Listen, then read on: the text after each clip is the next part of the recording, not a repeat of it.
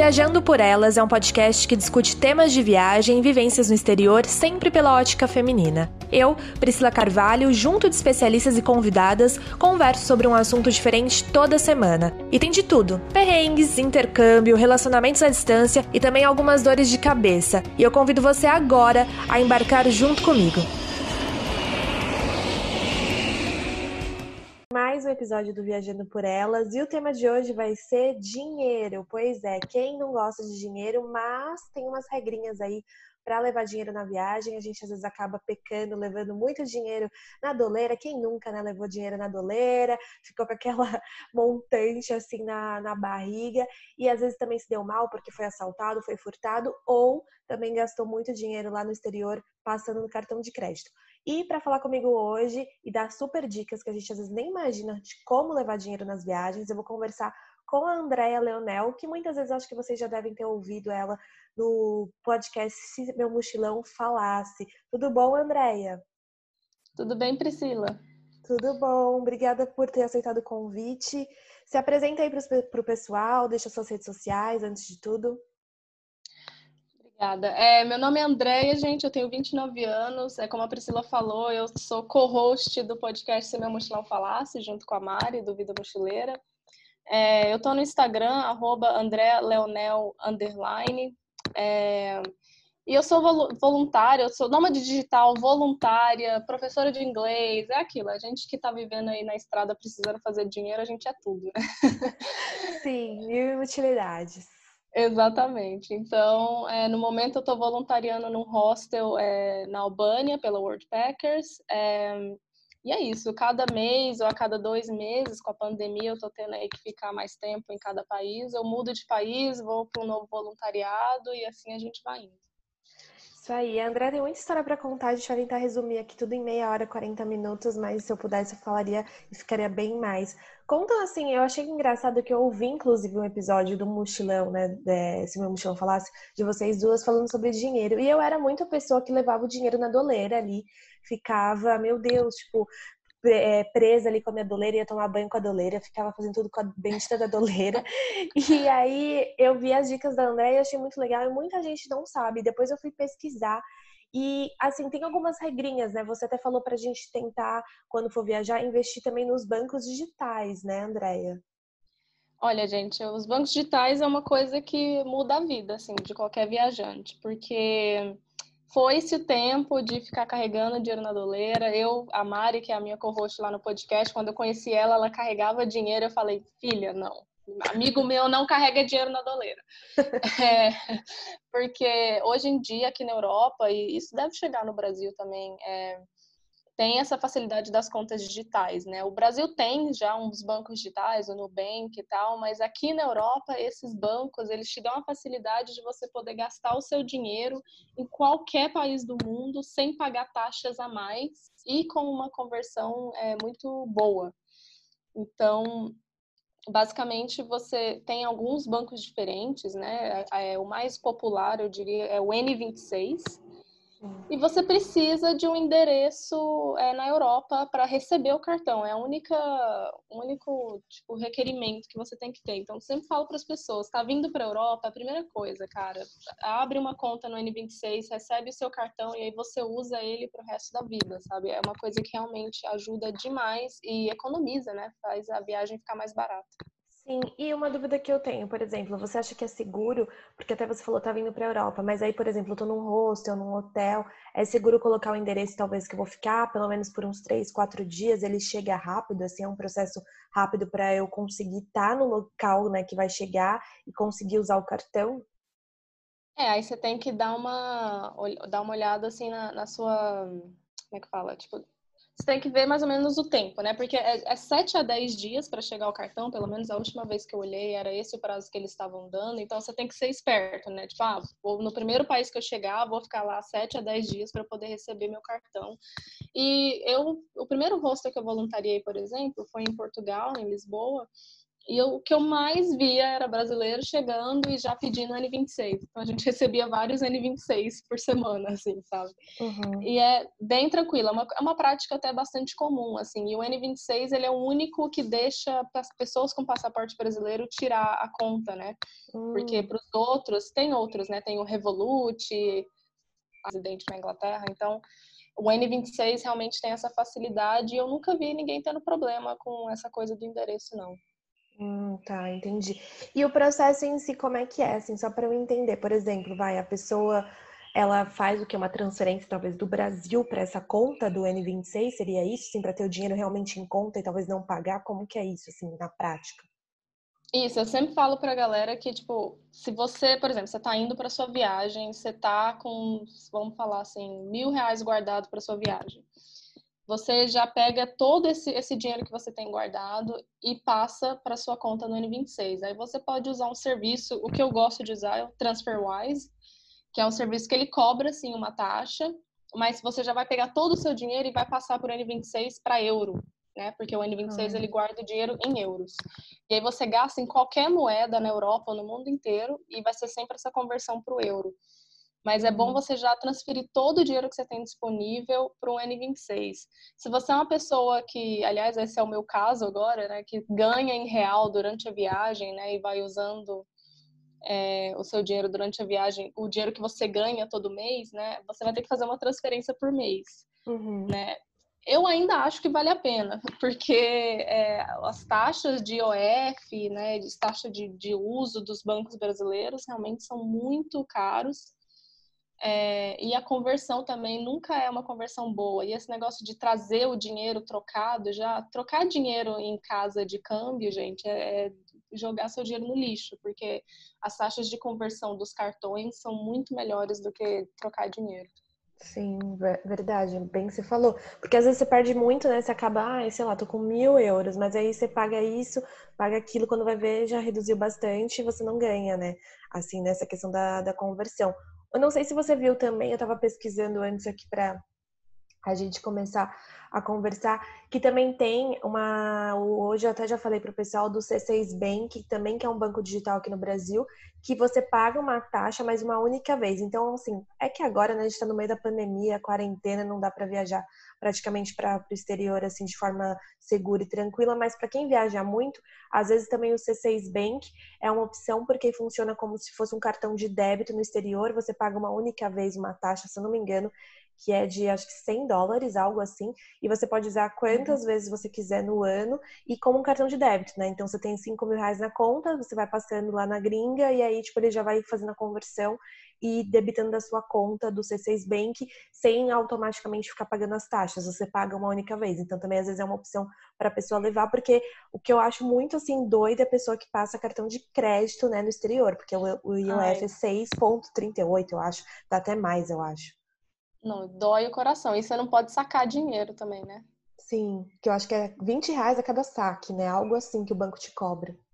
É, esses bancos digitais, o Monzo, ele ainda tem um limite, eu posso sacar 200 libras por mês, é, libras esterlinas, né, por mês, é, sem taxas, mas o N26 não tem taxa, não tem nada de taxa. E falando disso de bancos no Brasil, o N26 está falando que vai abrir no Brasil, já tem ah. até um site e tal, eles têm planos de abrir no Brasil, quem sabe em breve. Sim, e aí vai ser mais convidativo para quem viaja bastante e está sempre no exterior para poder pagar né, as coisas em euro ou em outra moeda e dar certo e conseguir. Você consegue colocar tanto em Libra como em euro ou só euro? Do, é, é bem forte na Europa, né?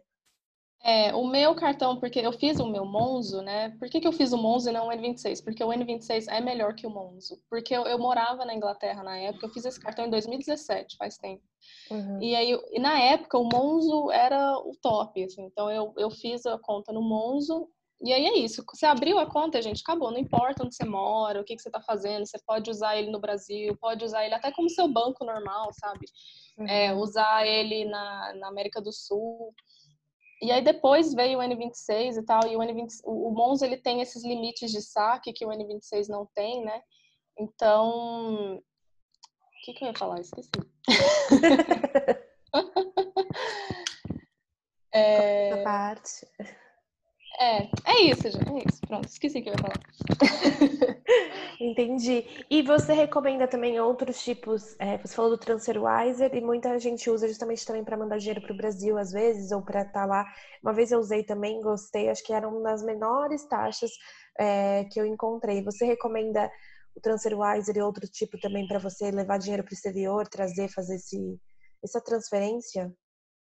Eu acho o TransferWise o mais barato. Eu já andei comparando aí algumas é, serviços né, de transferência. Eu nunca achei nada mais barato que o TransferWise.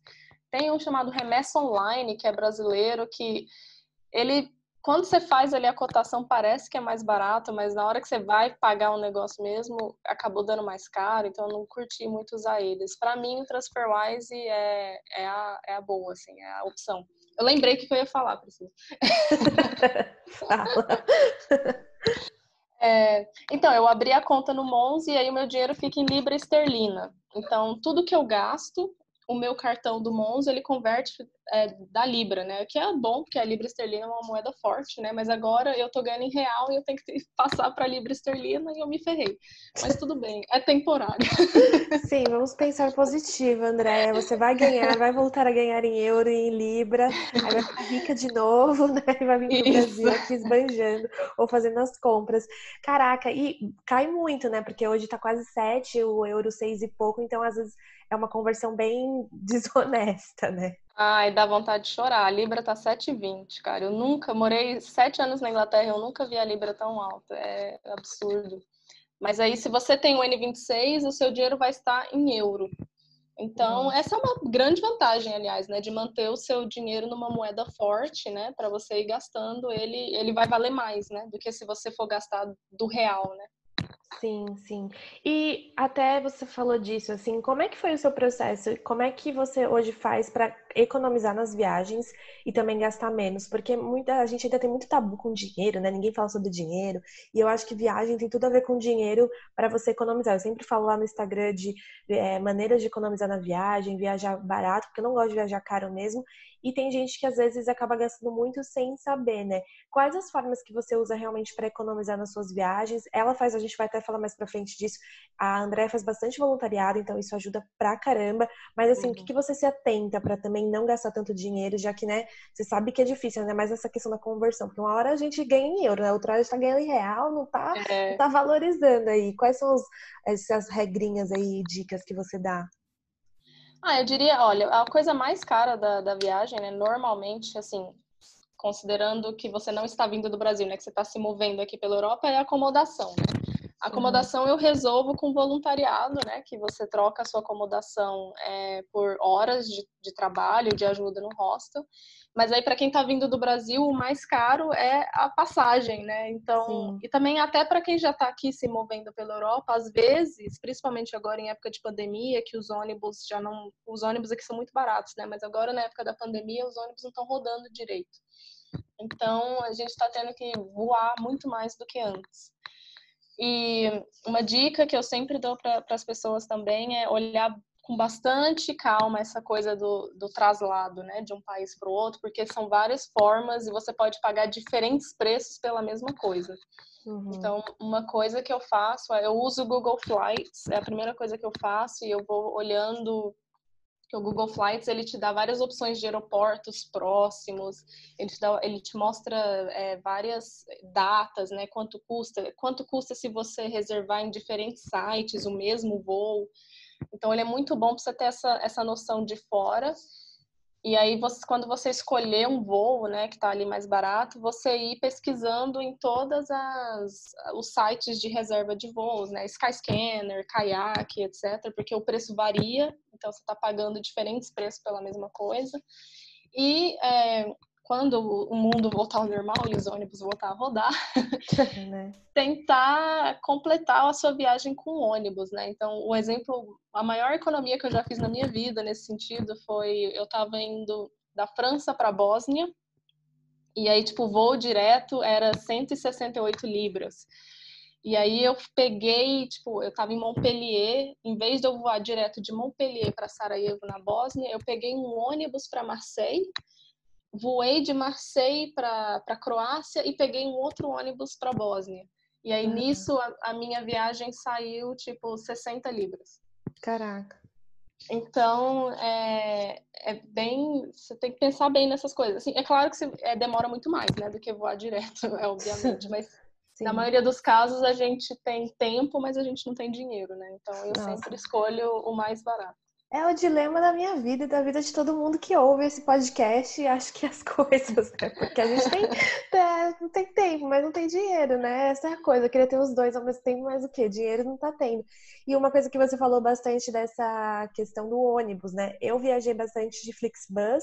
Eu sempre falo, já falei várias vezes lá no Instagram, quem não viaja de ônibus tá perdendo, né? Porque os ônibus na uhum. Europa são muito bons, né, André? Assim, é tipo, não é nada nível cometa aqui do Brasil, é tipo uma coisa assim, com Wi-Fi, é, assento reclinável, você tem várias é, opções e são os preços muito bons, né? É, os ônibus da parte ocidental, né, da Europa, ali França, Alemanha, até o centro da Europa, ali é, República Tcheca e tal, os ônibus são maravilhosos. Os ônibus dos países bálticos, né, que é Lituânia, Estônia e Látvia, Letônia, eu acho que é em português, é, eles tem, parece um avião, o negócio tem até serviço de bordo, cara, os ônibus. Nossa, que chique. Quando você vem, é, quando você vem aqui para o sul da Europa, né, na parte mais do leste europeu, eu tô agora na região dos Balcãs, na Albânia, os ônibus são mais capenga, assim, tipo. Tá. Uhum. Mas mesmo assim, tipo, é seguro, é totalmente seguro. É, os caras param várias vezes no caminho para fumar, não sei o quê. Então é um negócio que demora, você tem que ter bastante calma. Sim. Mas eu prefiro pagar, porque, cara, não é uma economia nem de 50%, é tipo 10% do preço de voar, sabe? Principalmente uhum. se você vai para países menores e tal. Não, não tem essa de ter preconceito com ônibus, não. Você tá perdendo dinheiro se você ficar com, com frescura para não pegar ônibus. Sim, e você sentia, por exemplo, tá, tem essa diferença, mas assim, você também se sentia segura, assim, porque, por exemplo, você tá agora na Albânia, né? Você falou. Uhum. E você nesses países que são mais assim, porque tem algumas tretas, né? Às vezes alguns países é, é, tem mulher que talvez não se sente tão segura, ou que a gente sente que também tem uma certa, sei, um certo preconceito com o imigrante, ou até mesmo com turista, não sei. Você se sentiu segura andando por esses países nos ônibus, pegando ônibus? É, eu nunca tive nenhum problema. É um lugar que eu evitei pegar transporte público foi o Líbano, né? Eu fiz, eu fiquei presa na pandemia no Líbano, então acabei morando no Líbano quatro meses sem querer. E aí, tipo, depois que eu me vi presa lá, eu falei, ah, não vou ficar aqui só em Beirute, né? Eu vou viajar. Assim que o lockdown começou a dar uma, uma relaxada, eu comecei a viajar dentro do Líbano. E lá, para você pegar ônibus lá, no, lá dentro, é, é, um pouco difícil, né? Porque é, é bem a estrutura é bem ruim, é difícil saber aonde que você vai pegar. Eu não uhum. me senti insegura no sentido, ah, vai acontecer alguma coisa comigo, mas eu ficava com medo de me perder, sabe? De não conseguir pegar o ônibus, acabar ficar presa numa, ficando presa numa cidade qualquer. Nesse sentido, eu nunca me senti insegura como mulher, assim. Eu nunca fui para países também muito. O único país do Oriente Médio que eu fui é, foi a, o Líbano, né? É, uhum outros países que eu fui foram na Europa, não dizendo que o Oriente Médio é mais sexista que a Europa, eu acho que são tudo, tudo todos sexistas, né? Sim. Mas eu nunca me senti insegura. Eu acho que uma coisa que às vezes pega é quando a galera no país não fala inglês, né? E aí você tem que se comunicar e quando não tem essa infraestrutura, o horário certinho do ônibus, como por exemplo aqui na Albânia, né? Aí você tem que contar muito com a ajuda dos locais, né? E aí é sempre bom você fazer uns amigos, assim, é, da, do hostel, ou sei lá, pessoas daqui do país, né, para te ajudar nisso, assim. Mas eu nunca tive nenhum problema com ônibus na Europa e nem no Líbano. Entendi. Como é que você foi? Assim, até para a gente entender a sua história, você conta um pouco para a gente. Você morou na Inglaterra por vários anos, você tinha emprego, né? Você foi estudar na Inglaterra e aí depois que você foi virar, digamos, numa digital e começar a fazer os voluntariados, como é que foi esse processo? É, com 21 anos eu fui fazer graduação na Inglaterra, né? E aí eu me formei e uma empresa me contratou. Então eu acabei morando lá mais quatro anos, foram sete anos ao todo, né? E aí veio o Brexit e a minha empresa teve que demitir várias pessoas, porque eles acabaram perdendo muito dinheiro e eu fui uma delas. Uhum. E aí eu perdi o meu visto, perdi o direito de morar lá na Inglaterra. E aí, enquanto a, o governo estava processando meus papéis e tal, uma empresa fazia um negócio chamado cliente oculto, né? Não sei, não é uma coisa muito popular no Brasil, né? Mas basicamente é é você ir lá na loja, é, fingir que você é um cliente normal e aí depois você responde um questionário avaliando o serviço que você recebeu. Tá. E aí, é, uma empresa para quem eu fazia é, cliente oculto me chamou, falou: Ah, você quer revisar aqui uns questionários para gente? Tudo online, essa empresa fica na França. Uhum. Falei: Ah, tudo bem. Tipo, não fiz pensando em ser uma nômade digital, não era algo que eu sabia que as pessoas faziam, assim, eu nem sabia. E aí, quando o meu visto foi cancelado, que eu tive que sair da Inglaterra, eu falei: Ah, não vou voltar para o Brasil, tô ganhando aqui em euro, tô aqui na porta da Europa, tipo, vou viajar, né? E foi assim que eu fui fazendo. E aí, desde então, eu no ano passado, quando os tempos estavam normais, antes do apocalipse, eu apocalipse. É. eu morava um mês em cada país. Agora eu já fico dois ou três meses e vou fazendo voluntariado na maioria dos países. Às vezes eu pago acomodação é, para descansar um pouco, mas é, é, isso, assim, aí eu já passei nesse tempo, né, desde que eu virei numa digital, acho que já foram 16 países. Nossa, 16. Mas e quantos voluntariados? Foram, eu tô no 12 segundo agora. Caraca. E como é que foi esse seu processo? Assim, é, Pra, se você a gente for olhar no mapa, dá para ir, né? Bem fácil, até depende do país que você tá, para o Líbano direto. Como é que você foi parar no Líbano? Era uma coisa que você já queria ir ou você estava num lugar e quando você viu, ah, deixa eu ir para o Líbano, está perto? Como é que foi esse? Porque assim, igual você falou, é um país do Oriente Médio, não sei quão aberto eles são para mulheres viajantes sozinhas ou você estava sozinha. Como é que foi isso? Eu tava, é que eu, o que eu faço é assim, tipo, todo inverno eu volto para Inglaterra, né, como turista mesmo, e eu fico por lá voluntariando, descansando, porque aqui na Europa fica um pouco morto, né, na hora do inverno. Então eu vou para lá uhum. descansar. E aí eu tava na Inglaterra e o que acontece é que eu tenho origem libanesa, né? O meu bisavô, ele é libanês, e eu passei esses últimos dois anos estudando a história da minha família e tal, e aí eu descobri que ele era libanês. Ai, que legal. E é, a gente sabia que ele era dali, sabe? O povo chamava ele de sírio, sabe? No Brasil, todo mundo, sim, eles, sim. todo mundo é sírio ou turco, né? Sim. sim. E aí eu descobri, tipo, é, o vilarejo de onde ele era no Líbano. E eu falei, cara, eu vou lá. E aí eu fui. Só que, tipo, eu sou uma pessoa, quando eu viajo, eu não pesquiso sobre o lugar que eu vou. Eu gosto de me surpreender, sabe? Eita. E nessa eu fui no, pro Líbano, eu cheguei duas horas da manhã, no dia 8 de março não, no dia 12 de março. E aí fui dormir no hostel e tal. Quando eu acordei, fui para a recepção e, não, e aí, tal, o que, que tem para fazer? Ela, tipo, como assim? O que, que tem para fazer? Hoje é o primeiro dia de lockdown. Tá tudo fechado. Não. O aeroporto vai fechar em quatro dias. Não. E aí eu decidi não ir embora, decidi ficar lá para ver o que acontecia. E aí eu acabei ficando, morei no Líbano quatro meses depois disso. E você foi para fazer Worldpackers lá ou não? Foi só para dar um passeio, ficar de boas? Ai, não, na época eu ganhava em euro, né? Então eu tava ótima de vida. Aí eu... o meu plano era. É, é, até engraçado falar do meu plano agora, né? Sabendo o que aconteceu depois, mas eu queria ficar um mês, é, não, duas semanas no Líbano, planejando uma viagem do Oriente Médio inteiro e aí no verão eu ia para vários festivais na Europa. E aí, obviamente, é, eu perdi o meu emprego, tipo, nos primeiros dias que eu estava no Líbano. Eu, é, a, as fronteiras fecharam, fiquei presa lá e os meus festivais foram cancelados. Então, tipo, nada a ver com o que eu planejei. Que ruim! E, e você falava um pouco, você aprendeu um pouco a falar é, árabe, né? Eles falam árabe lá mesmo, tô certo ou não? Eles falam uma ele fala árabe, francês e inglês. Todo mundo lá fala três línguas. Nossa. É, então é bem legal, bem interessante. O Líbano é um país incrível, é meu país preferido, assim. É, eu aprendi um pouco, podia ter aprendido mais, assim. Depois que eu saí de lá, eu comecei a estudar mais, na verdade, porque uhum. fiquei, sei lá, quando a gente está lá, ainda mais a situação de pandemia, era meio tenso, assim, você não podia sair do hostel, tinha exército na rua, e aí você não tá num modo viajante, né? Uma Sim. coisa meio tensa. Mas eu falo algumas palavras sobre Entendi. E você achou seguro para mulher? Assim, tá certo que né, tava em processo de lockdown, tava bem. Eu acho que todo lugar, acho que se você vai viajar sozinha, acompanhada, hoje, se tá nesse processo de pandemia, é muito diferente você viajar, se sentir seguro em determinado país. Você pode ir, sei lá, para França, né? Vai estar tá uma coisa meio diferente agora também, uhum. que voltou a abrir, fechar os lugares, tem protesto, enfim. Mas você se sentiu segura como mulher estando lá sozinha? O que você sentiu assim do, do país em relação aos turistas e principalmente as mulheres? É, lá acho que depende muito de onde você vai. Assim, é bom frisar que o Líbano ele é um país 50% muçulmano e 50% cristão.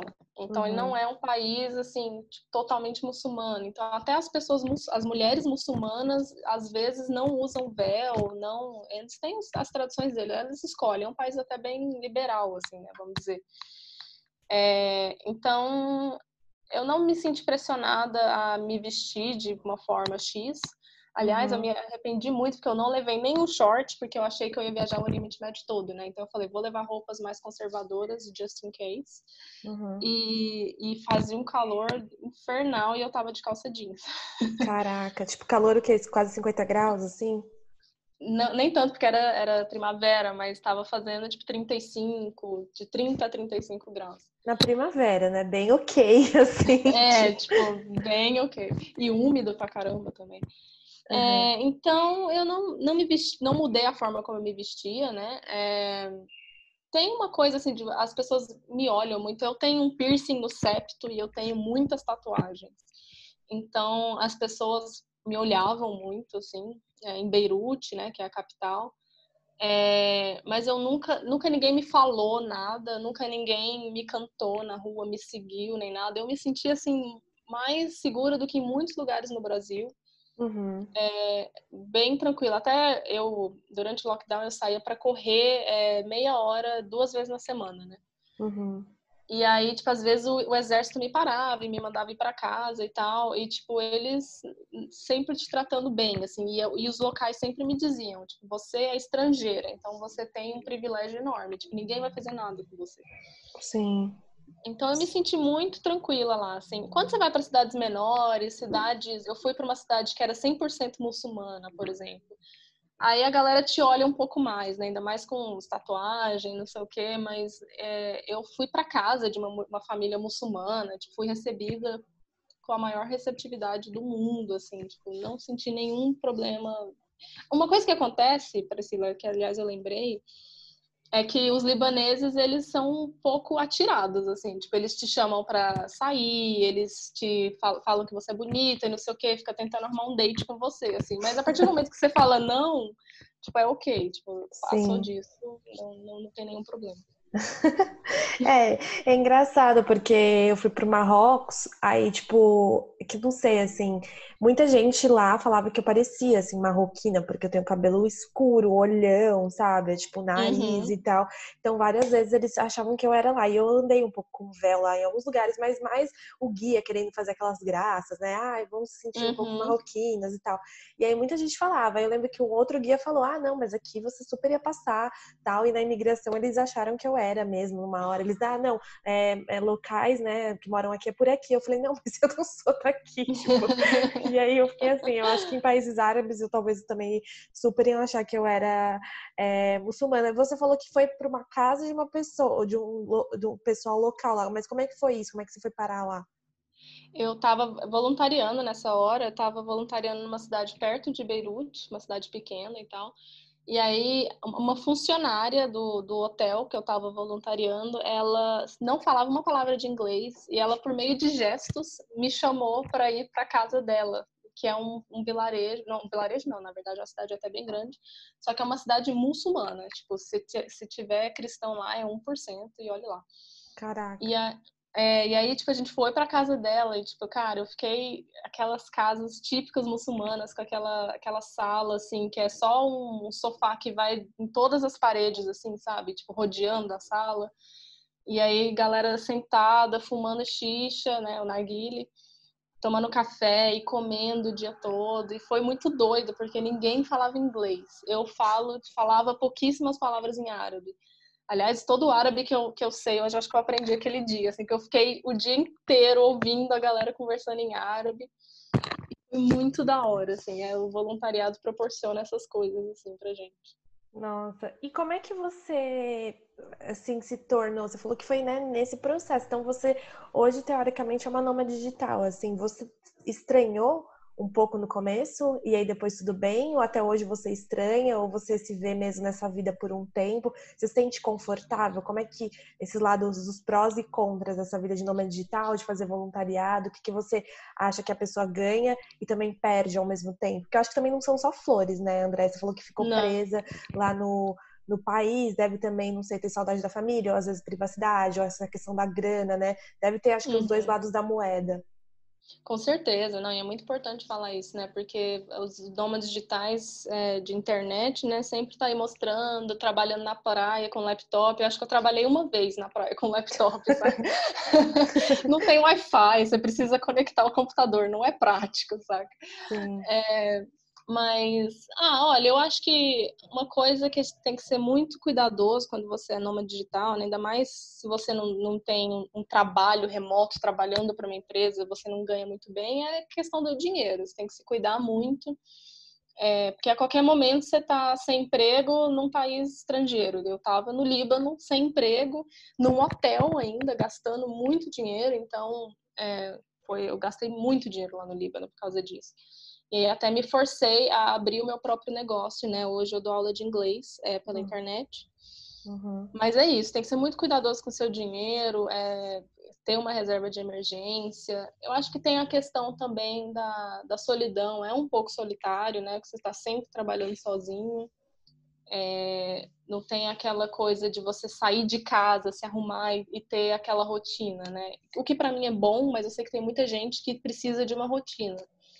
E na vida do nômade digital você precisa ser bem adaptável, assim, a sua rotina vai mudar várias vezes. Uhum. É, para mim essas são as duas questões, assim, o, eu tô muito na minha vida, assim, eu gosto dessa mudança de rotina, eu gosto de estar num lugar diferente, de conhecer pessoas diferentes. É, o que eu tô querendo mudar para o ano que vem é talvez tentar umas outras formas de acomodação. Tipo, eu já fiz o voluntariado dois anos, né? Quero continuar fazendo também, mas eu quero muito testar o negócio do house sitting. Não sei se você já ouviu falar sobre isso. Não, como que funciona? É basicamente é, tem um site tipo a Wordpacker, só que para house sitting, né? Que é, são, é quando uma pessoa, por exemplo, tem uma casa de verão em algum lugar e aí ela precisa que alguém fique lá para tomar conta da casa. E aí você fica e você não é pago, né? Mas você mora lá por um tempo. Tem muita gente também que tem cachorro e aí tem que viajar e aí você fica na casa da pessoa cuidando do cachorro dela enquanto ela viaja, entendeu? Uhum, uhum.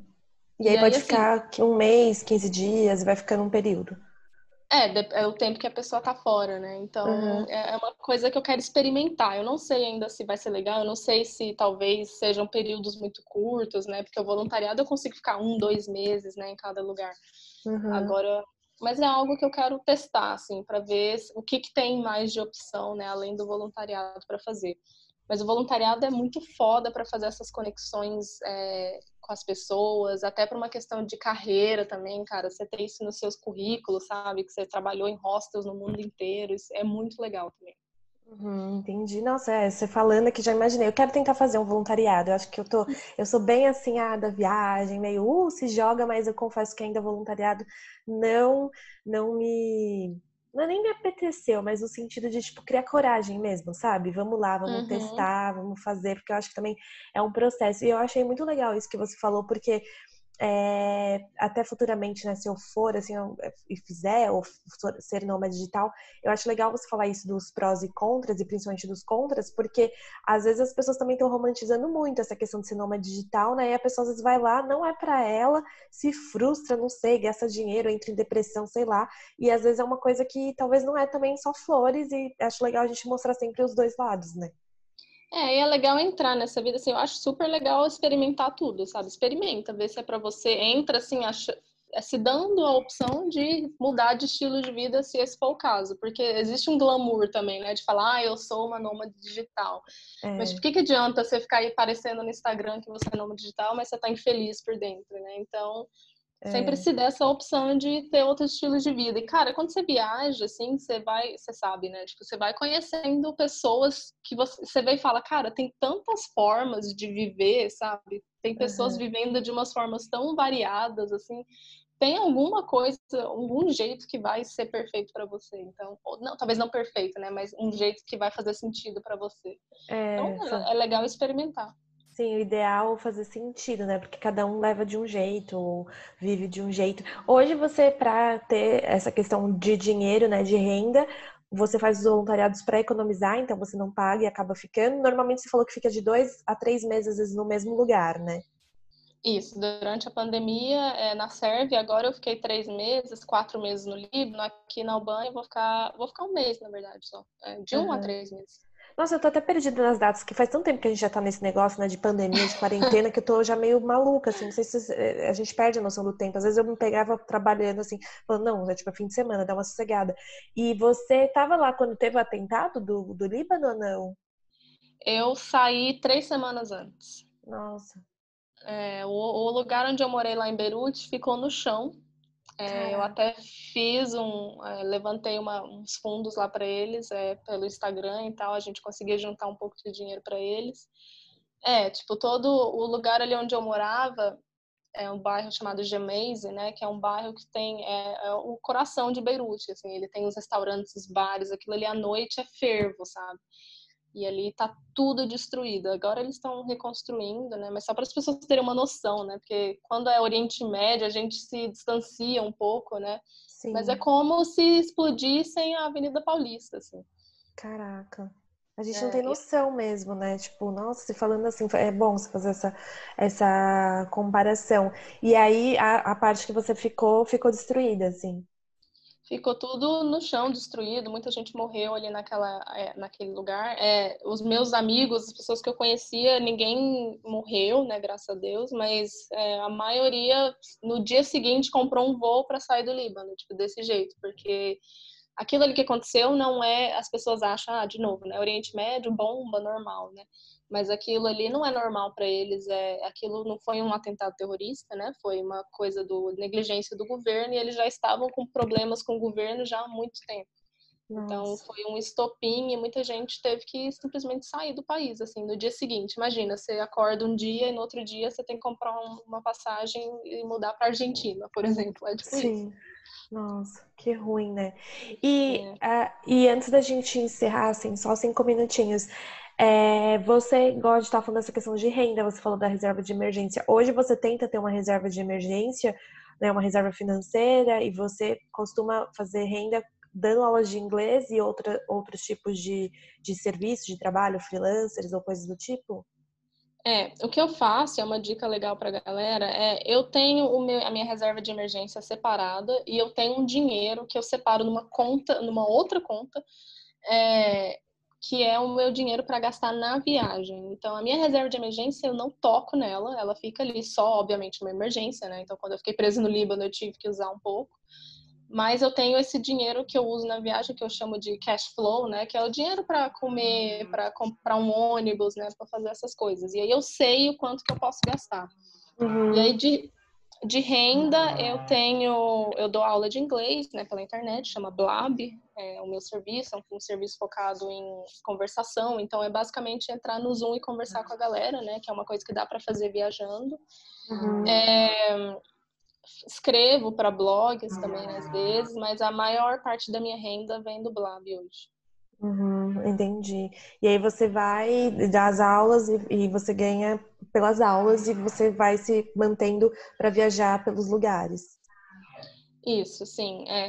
é. antes eu era revisora de texto, eu ganhava um pouco mais, ganhava em euro, né? Agora eu estou ganhando em real e aí vai na conversão eu acabo perdendo dinheiro. Então assim, o meu estilo de vida com a pandemia caiu bastante, mas é aquilo, a gente se adapta, né? Eu não viajo mais da forma como eu viajava. Eu estava lembrando inclusive que é, é, nessa época no ano passado eu estava me preparando para assistir, para ver a aurora boreal na Noruega.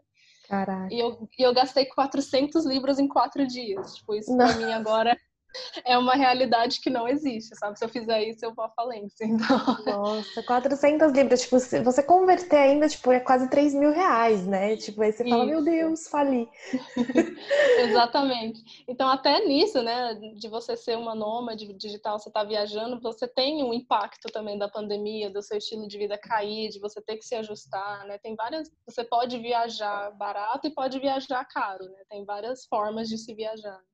Sim. E para a gente encerrar agora, André, que você já viajou bastante. Quantos países, você acha, sabe de cabeça quantos países você já conheceu? Onde você viajou? Acho, acho que é 31. Então vamos lá, qual que é o seu perrengão aí, Andréia, número um, que você conta pra gente, que você lembra, assim, viajando, morando fora? Ah, é uma, a, a, pandemia é um grande perrengue, né? Mas eu vou desconsiderar a pandemia. É, Acho que o maior perrengue que eu tenho foi eu tava, eu tava na Polônia, foi uma amiga minha polonesa estava casando e eu fui no casamento dela. E aí, tipo, ela estava casando no vilarejozinho ali perto de uma cidade grande e tinha uma van que levava você do vilarejo para a cidade, né? Aí acabou o casamento e tal. No outro dia peguei essa van, fui voltar para a cidade que eu tava.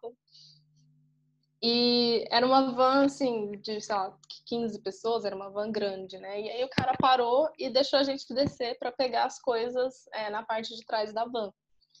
E aí, no que eu tava pegando a minha mala, eu fui a última pessoa. Eu peguei a mala, botei a mala no chão, e aí, quando eu tava subindo o negócio para carregar a mala, o cara deu ré em mim. Oh, meu Deus. Então, foi, ele tipo, atropelou o meu pé, assim e me jogou no chão e tal, então eu fiquei ralada no braço. É, a minha sorte é que eu tava com uma bota até bem grande, então a, a roda passou no meu pé, mas não aconteceu nada. É, e aí foi um perrengue, porque eu tava no chão ali, tipo, e aí ele veio e começou a gritar comigo em polonês, aí eu gritei com ele em inglês. E, tipo, eu tinha que pegar um ônibus que eu tava indo pra Rússia depois. Uhum. E aí eu o meu ônibus ia sair. Aí o povo falou: ah, não, você quer ir para o hospital, não sei o quê, olhar o seu pé, não sei o quê. Eu, não, eu tenho que pegar um ônibus. E quando eu fico brava, eu fico, tipo, eu entro em modo solução, sabe? Eu não, eu não choro, eu não faço nada. Tipo, eu só levantei, catei minhas coisas e saí andando. Assim. Meu Deus. Sangrando, saca? Tipo, foda-se, vou para a estação de ônibus pegar meu ônibus. E você tinha seguro ou não? E depois você chegou no país e foi olhar seu pé? O que, que você fez? Eu tinha seguro, mas é, eu não usei porque eu ia perder o ônibus, né? Mas aí, tipo, eu tinha. É, é, praticidades. E aí eu tinha alguns remédios, né? Essa é uma, uma dica boa, aliás, é viagem com coisas de primeiros socorros, né? E aí eu, tipo, me limpei na estação de ônibus mesmo. E aí falei, ah, vou chegar na Rússia e aí se eu estiver me sentindo ruim, eu vou no médico. Mas é, quando eu cheguei na Rússia, eu já percebi que meu pé estava ok. Aí eu não fui no médico, não. Talvez não. devia ter ido. não sei. Talvez, né? Mas como você falou, prioridades, soluções. Pra quê? Não, pra que eu vou no médico, né? Meu pé tá todo ralado aqui, ferrado. Pra quê, né? Eu vou pegar o ônibus ali, que vai sair pontualmente e eu vou pra outro país. E você tava indo pra onde? Eu tava indo pra Rússia, então era tipo 24 horas de viagem no ônibus. Meu Deus. Graças a Deus, hoje você está com seu pé, tem história para contar, mas não deu nada errado, assim, fora isso, né? Graças a Deus, sei lá, você não teve que amputar seu pé ou coisa do tipo. Eu fiquei com uma cicatriz muito interessante no braço, ela tem um formato de pinto certinho. É tão triste essa cicatriz. Eu vou censurar essa parte porque minha mãe ouve. Mentira, eu vou deixar. Mas minha mãe, mãe, você está ouvindo esse podcast agora? Abstrai essas coisas. Ah, história de viagem, né? Tem história de viagem, nossa. Ai, André, adorei nosso papo. Muito obrigada. E os perrengues estão aí, né, para isso. Mas assim, como você sempre fala, é bom a gente salientar que se a pessoa quer se jogar ou quer, é bom sempre fazer, talvez com planejamento, né? Ou testar antes de ir por ir ou só por impulso, né? É, gente, faz uma, bastante pesquisa. Essa é a hora de fazer pesquisa. Você está aí preso no Brasil, né? Tipo, não tem como viajar, faça pesquisa, pesquisa sobre o lugar que você quer conhecer, sobre o estilo de viagem que você quer fazer, converse com pessoas, me manda uma DM lá no Instagram se você quiser e tenta e pegar várias perspectivas diferentes. Sempre pergunte a parte ruim também, porque ela existe. É importante saber para você não ser pego de surpresa. Sim, sim, falou tudo. E as pessoas, você virou muito britânica, né, Andréia? As pessoas podem encontrar o podcast de vocês toda quinta-feira, né, às sete da manhã, é isso, né?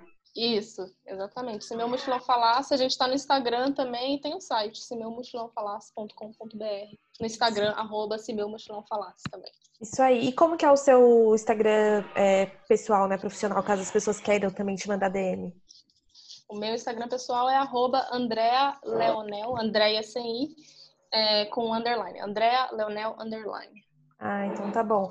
Bom, gente, já peço desculpas por esse barulho horrível. Acho que vou ter que regravar o final. Talvez não vai sair essa parte ou sair, já peço desculpas. Muito obrigada por vocês chegarem até aqui. Quarta-feira que vem tem mais. Continuem ouvindo e compartilhando nas redes sociais. Muito obrigada. Tchau.